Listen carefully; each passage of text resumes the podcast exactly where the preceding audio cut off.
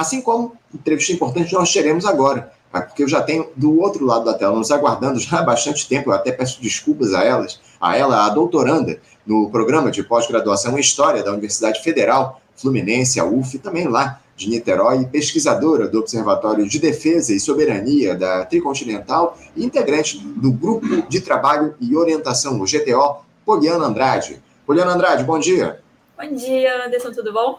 Tudo, tudo indo, Poliana. Muito preocupado aí com uma série de questões aqui no nosso país e uma dessas questões a gente vai tratar agora com você ao longo dessa entrevista, Poliana, porque a, a relação dos militares com a institucionalidade aqui no nosso país, ela voltou a ganhar uma importância muito grande nos últimos anos a partir de todo aquele processo de criminalização da atividade política que foi alimentado especialmente pela Operação Lava Jato, né, Poliana? Não por acaso houve general ameaçando o Supremo Tribunal Federal pelas redes sociais, militar assessorando o magistrado do próprio STF, enfim. E tudo isso eclodiu na ascensão ao poder no país de um capitão na reserva, quase expulso das Forças Armadas, que nomeou milhares de colegas de farda em cargos no executivo.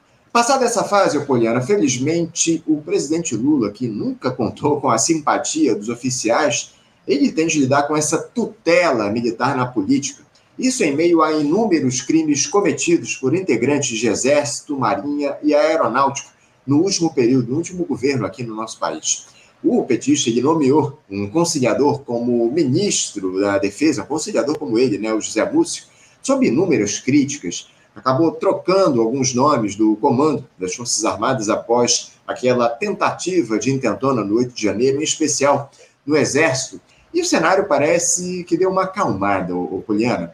Mas eu queria começar te questionando como é que você tem observado essa relação entre o presidente da República e as Forças Armadas nesses pouco mais de 100 dias de mandato.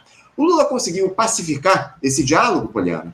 Olha, pacificar é uma palavra um pouco forte, né? Eu acho que ele está tentando fazer o que ele é bom de fazer, né? Que é a conciliação, né? Tentando é, fazer com que o retorno dos militares aos quartéis, né? Por assim dizer, é, possa ser feito de uma forma pactuada mesmo, né? Então a gente vai tirar vocês de algumas funções políticas que vocês estavam ocupando, né? E o, o Lula tem feito isso mesmo. É, mas, em contrapartida, vamos dar grana para vocês aí fazerem os projetos de vocês, comprarem o, o equipamento que vocês acham que tem que comprar, o que também é um problema, né? É, que acaba os militares decidindo o que, que tem que ser feito, né? Da, da, da, defesa, como que você vai investir esse dinheiro, para quê, enfim, não, não acaba que você não tem um debate uh, do governo público, né? É, sobre o que, que a gente quer de defesa, e enfim. Porque a compra desses equipamentos também significa uma, um apontamento para uma, uma direção de defesa, né? É, então é isso, assim, é, o governo tem feito esses movimentos, alguns movimentos é, que ele fez foram movimentos, assim, que particularmente surpreendentes, né? Tipo, trocar o comandante, apesar de toda a, a, conjuntura ali, a correlação de forças ser favorável a isso, né? É, ele ter feito de fato é, foi uma grande diferença do que eram os governos do, do PT, né, especialmente do, do Lula, né, é, no início dos anos 2000, porque é, a gente viu durante aquele período, né, do primeiro e do segundo governo, toda vez que existe algum confronto entre a, os comandantes e o ministro, né, da defesa e, enfim, algum conflito, quem caía era o ministro da defesa, não era o comandante. Dessa vez, uhum. né, ainda que o ministro da Defesa dessa vez seja tão conciliador e, enfim, foi uma indicação das forças, é, um comandante cair, de fato, é uma, uma coisa que é diferente, né? É, mas é isso, assim, as coisas estão sendo feitas muito numa uh, uma baixa frequência, por assim dizer, né? Uhum. É, então, é, tá tentando, mas acho que tá, podia tentar mais, assim.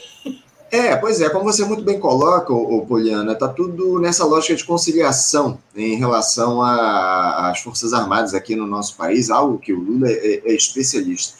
Agora, o Poliana, é, você vê de alguma forma esse, esse governo determinado em mandar os militares definitivamente de volta para a caserna? Porque eu acho que essa é a grande questão que se coloca no debate. A influência dos militares na política aqui no nosso país. É, a gente observou ao longo desse último período da gestão Bolsonaro a participação enorme dos militares em cargos do, executivo, enfim, ministros, secretários, um, uma tragédia, essa é a grande verdade. Uh, estamos aí sob uma tutela militar há, há décadas no nosso país, não dá para a gente fugir dessa realidade. Você vê uh, alguma intenção do governo de encerrar essa tutela militar que está colocada aqui no nosso país? Eu te pergunto isso antes da gente partir para o debate propriamente dito em relação ao depoimento ontem dos, dos oficiais, dos militares lá para a Polícia Federal. Eu queria te, te, te pedir uma análise a respeito disso. Você vê algum interesse dessa gestão de grande aliança que está colocada de encerrar a tutela militar na política aqui no nosso país? Olha, particularmente acho que o interesse, interesse é uma coisa, e aí, como o Pelínio estava falando é, mais cedo, né? A prática é o critério da verdade. Então, o discurso uh, pode ser de tentar, é, de fato, colocar os militares de volta né, é, para os quartéis, enfim. Mas, assim, a gente quer que volte a ser como era 10 anos atrás? É, é, é, é uma pergunta a se fazer, né? Uhum. O que a gente quer dos papéis dos militares é isso? É GLO, é Haiti, é, enfim, cumprir papel de, de, de empreiteira, de levar, enfim, o que a gente quer dos militares, né? Então, uh, o retorno aos quartéis, o que, que significa, né? Eu acho que é a primeira questão, né? É, acho que sim, acho que o Lula, se, acho que eu acredito fielmente que ele acredita que voltar para isso, né? Pelo menos estava cada um ali no seu canto, ninguém incomodava ninguém e tudo mais. Mas particularmente a esquerda, né? Enquanto esquerda, acho que ah, não é isso que a gente deveria querer, né? É, porque o retorno aos quartéis ele tem que ser é, pensado com reformas consideráveis, né? É, é, dentro do, do, do, que a gente entende por defesa, dentro do que a gente entende é, pelo que a gente quer do nosso Estado, enfim. Eu acho que essa aqui é a grande questão. Uhum. É, a gente tem que pensar quando a gente vai pensar de volta aos quartéis, pacificação, porque assim, não importa os militares voltarem para o quartel e continuarem atuando da forma que eles atuavam 15 anos atrás, né? Uhum. Acho que a gente tem que pensar para além disso.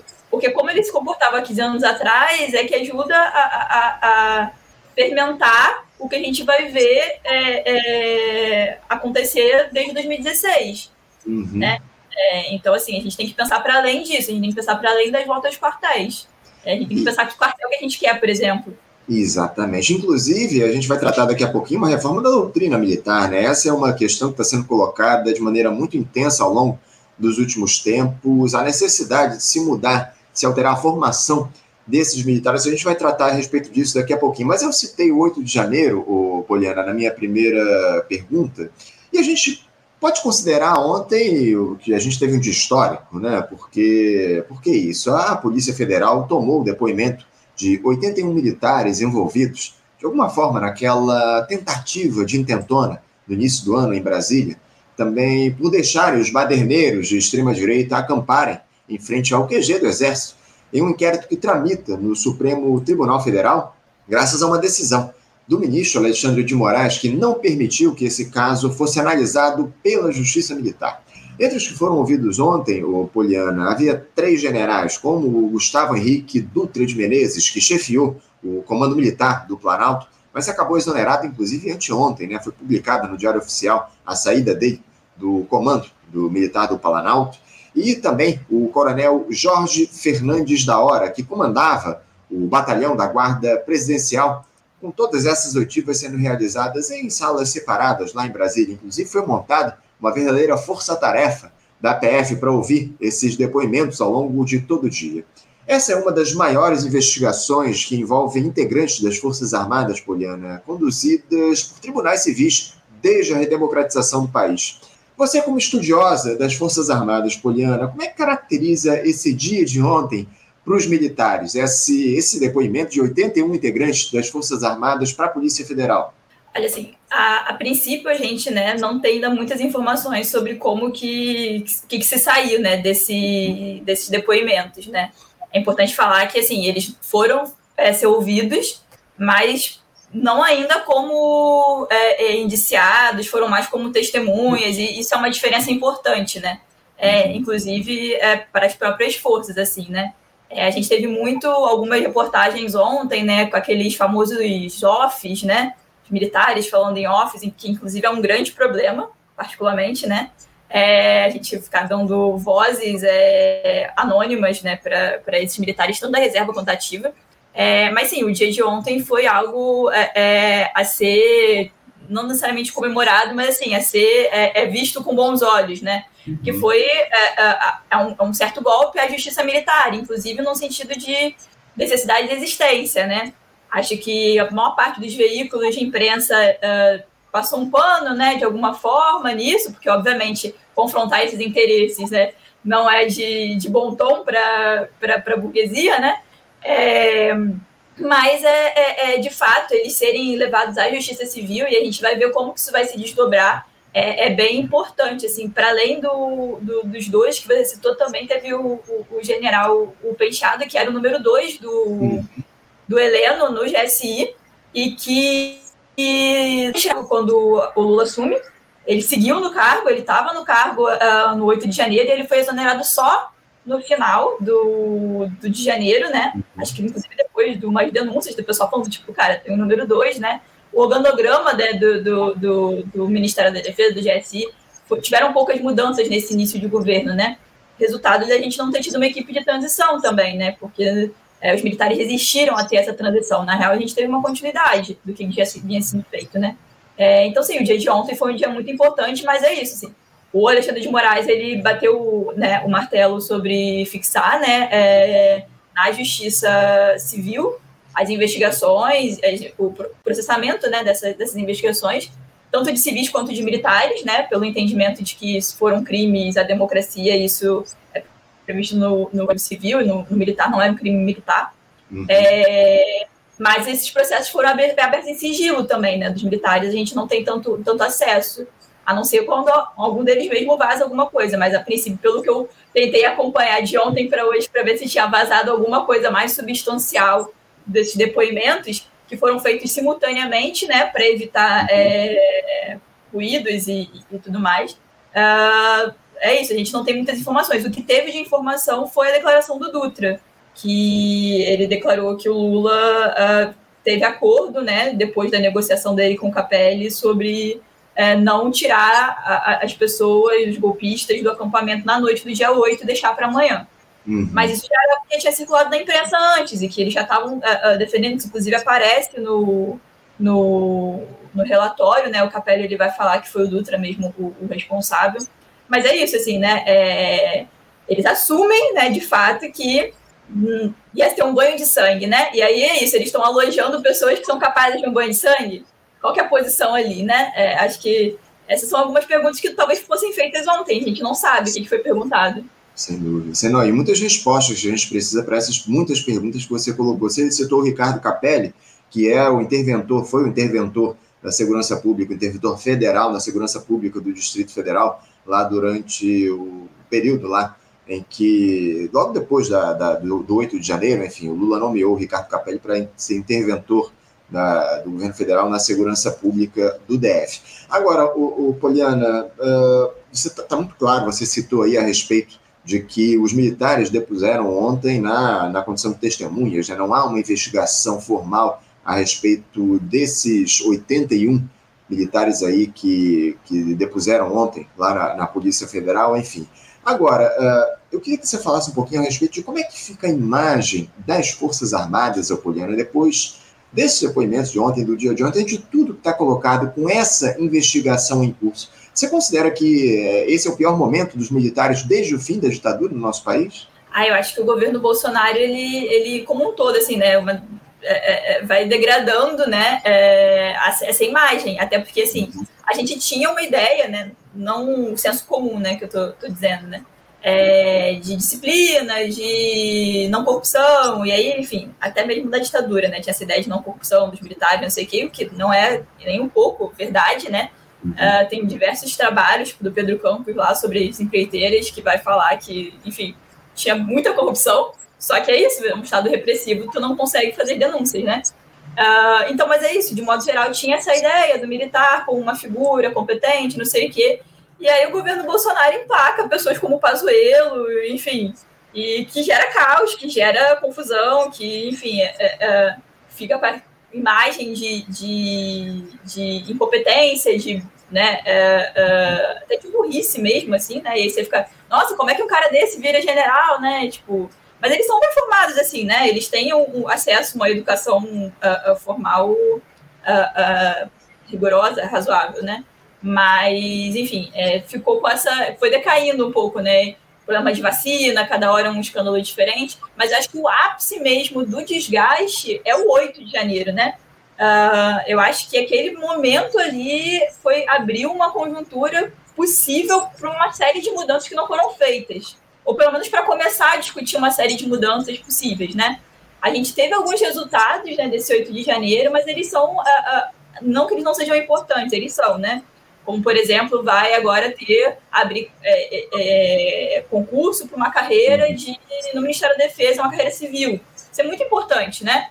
Uh, porque não existia isso. Você tem um ministério que ele era ocupado por militares, assim, né? Mesmo as carreiras, mesmo os cargos civis eram ocupados por militares. Então, uh, isso é algum avanço de fato que, que aconteceu eu acho que foi acelerado potencialmente por causa do, do, da conjuntura do 8 de janeiro, né? Mas acho que ficou muito aquém, né? A, a troca do comando uh, ficou aquém. Tanto que é isso, fizeram um general democrata, mas um mês depois vaza o áudio dele, no dia anterior aquilo, uh, dele ser super democrata, não sei o quê, falando atrocidades, falando absurdos, né? É, inclusive falando que ele faria o mesmo que o, o, Dutra e o comandante de não deixar a polícia entrar no, no quartel, assim, no áudio ele fala isso, mesmo, não deixaria a PM entrar porque seria um banho de sangue, não faria. Uh, então, assim, é, acho que o pior momento foi na, na, no 8 de janeiro e eles estão se movimentando para se reposicionar. E assim, se tem uma coisa que, que eu acho que tem uma tendência a serem bons, assim, é isso de saber mais ou menos até que ponto vai para a corda não. E aí é isso. Agora com um discurso mais, uh, mais legalista, aí vão falar que era um ou outro general ou um ou outro militar, que isso não tinha a ver com as forças. Enfim, né? Vou tentar é, é, passar um pano para os que ficaram e os outros, né, nem tanto, né? Tipo, ah, vai jogar alguém na fogueira, tipo, o penteado, é, que era esse número 2 do GSI, ele ele estava na fila para promoção, né, para general quatro estrelas, e ele foi colocado para o fim da fila. Ele não vai ser general quatro estrelas, ele vai provavelmente passar para reserva sem conseguir chegar a general quatro estrelas, por uhum. conta dessa tá manchado, né? Tá é, é, se queimou. Mas é isso, acho que uma punição efetiva não vai ter, acho que é, talvez esteja passando o momento, vamos ver, a gente espera que tem, tem pessoas é, é, boas, pessoas importantes, né, tanto da academia, né, quanto da política, tentando ver se a gente consegue fazer um debate ampliado sobre esse poder da educação, enfim, sobre doutrina militar, mas por enquanto, do que a gente está vendo agora, uh, o cenário, uh, eles diminuíram a, a, a, a Ai, esqueci a palavra, eles diminuíram a forma com que a população vê eles, né? Tipo, uhum. mas acho que é, agora eles estão fazendo rebrand.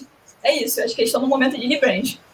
Sim, é, não, é, é, é, a tua análise é perfeita. A gente observou aí ao longo desses primeiros meses uma iniciativa muito tímida da gestão Lula em relação às Forças Armadas aqui no nosso país. Houve a troca lá do comandante do Exército, mas é evidente que isso é muito pouco porque a gente precisa aqui em relação à necessidade de mudança, de uma, uma mudança nessa, nesse cenário de, de, tutela militar em relação à política aqui no Brasil. Ô, ô Poliana, uh, você vê, diante de todo esse histórico que a gente tem é, em relação às Forças Armadas, você vê fôlego para a Justiça Civil punir os militares que eventualmente tiveram envolvimento por ação ou omissão naquele quebra-quebra lá do 8 de janeiro, por terem abrigado também esses golpistas no QG do Exército lá em Brasília. Como é que você enxerga essa, essa possibilidade de responsabilização dos militares pela Justiça Civil com todo esse histórico que a gente tem?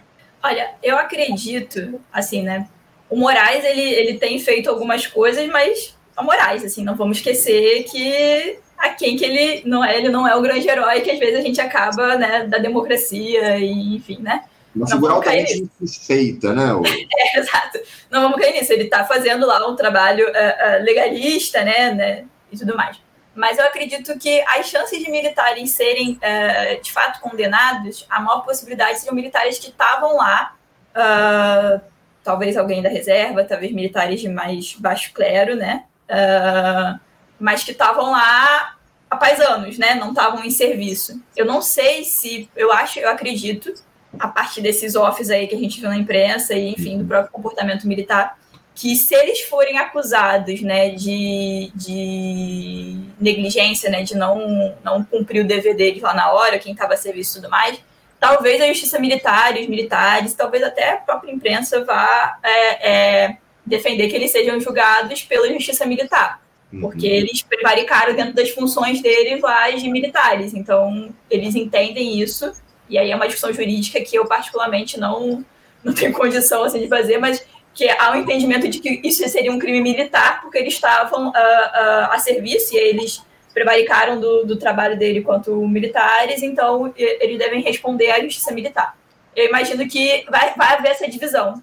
Mas é isso, a gente precisa saber o que, que vai ser tirado desses depoimentos, porque eles, por enquanto, ainda não são réus. Mas talvez uhum. alguns passem a ser depois desses depoimentos. Tipo, por ah. exemplo, uma das coisas que o, o, o a investigação né, do, da, de ontem, né, a partir desses é, de ouvir esses militares queria esclarecer é o que falou uh, um coronel da PM que está preso, o, Jorge, eu acho, Naime, alguma coisa assim o nome dele.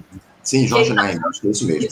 Ele está preso, ele foi ouvido pela CPI, que está tá acontecendo uma CPI dos atos democráticos na é, Câmara Legislativa de, do, Distrito Federal, do Distrito Federal. E ele foi ouvido lá e ele falou: olha, a gente chegou lá, e tinha um ano de blindado e os blindados não estavam voltados para os golpistas, estavam voltados para a PM.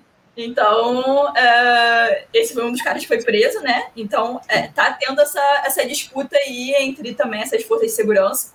E eu acho que, enfim, esses depoimentos de ontem podem tentar, é, é talvez incriminem alguém. Não sei uhum. quem ainda, né?